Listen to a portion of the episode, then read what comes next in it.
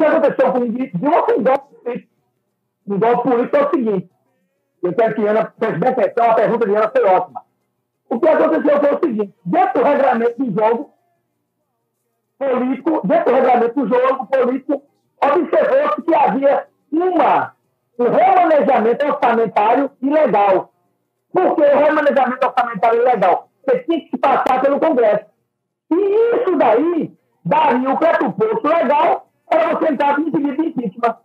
Como a Dilma e o PT naquela época estava sangrando e não tinha poder político, poder político, né, nas tratativas por os deputados para ativar aquele processo, ele foi dado andamento de uma forma e foi o impeachment. Então foi um golpe político que você não tinha força política para se contrapor. Por que eu estou dizendo isso? Porque remanejamento orçamentário, né? remanejamento orçamentário de, de, de transcrição, você tirar uma despesa de uma funcional orçamentária, para quem entende direito, sabe do que e colocar para outra, muitas vezes é necessário pedir autorização ao legislativo, no caso das câmaras municipais, ao governo do Estado, através de deputados, e ao federal. Isso não foi feito. Porque entendia que aquilo ali era um remanejamento técnico. Era um remanejamento técnico. Ora, fizeram de tudo. Não encontraram uma forma legal, encontraram isso aí e aplicaram. Foi um golpe político dentro do regulamento do jogo. Diferentemente de um golpe institucional. O que é um golpe institucional? Você simplesmente pegar a Constituição, rasgar ela, tocar fogo e dizer, tchau, agora eu que mando. Tanto é, tanto é, que o PT aceitou o regulamento do jogo e se defendeu. Se você observar, e até Cardoso, né, defendeu ela um, ótimo jurista, defendeu uma, dizendo que aquilo ali não cabia. Olha, então você tem uma ideia, é, é, é, e amigos ouvintes, e aqueles que estão com redes sociais. Isso, você sabe quantas vezes o governo de Pernambuco, ano passado, fez remanejamento orçamentário 3.800 vezes. Caberia o quê? Um processo de governo.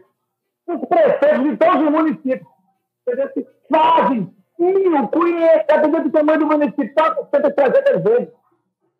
Tiver força política, entra com aquele pedido né, de erro técnico, será necessário pedir autorização legislativa, e você pode entrar com isso, com uma ação de improbidade, improbidade administrativa, dentro do regulamento do jogo.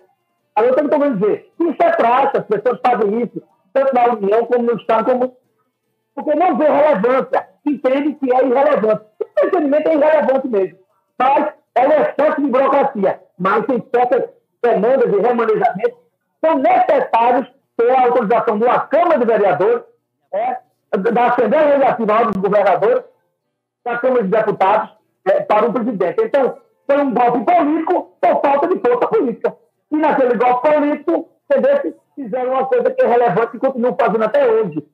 Continuam fazendo até hoje. O governo Bolsonaro fez mais de 3.800 remanejamentos orçamentários sem no mínimo pedir à Câmara porque achavam que é relevante. Agora mesmo tem agora um problema agora, um empréstimo. Ele pediu a Caixa Econômica a bancar o Auxílio Brasil. É, já, já viram isso aí. E tem que repor esse dinheiro. Mais ou menos o mesmo empréstimo que a Dilma fez para bancar o Bolsa Família. Porque o caso da Dilma foi esse. Que a Dilma ia repor por uma, um remanejamento orçamentário. Então, faltou força política, né, encontraram aquela brecha, né, porque de passagem a Dilma é uma pessoa bem errada. E não encontrou, mas estava dentro, estava dentro do sistema político, estava dentro do regulamento, do ritmo do jogo. Né? Foi, foi respeitado, foi respeitado o devido processo legal. Tanto é que a, a presidente Dilma aceitou e ele defendeu. Ela disse, não defendo porque é legal. Não aceitar. Então ela se defendeu porque ela entendeu que aquilo ali tinha que dar continuidade. Então, foi um golpe político sem sombra de dúvida.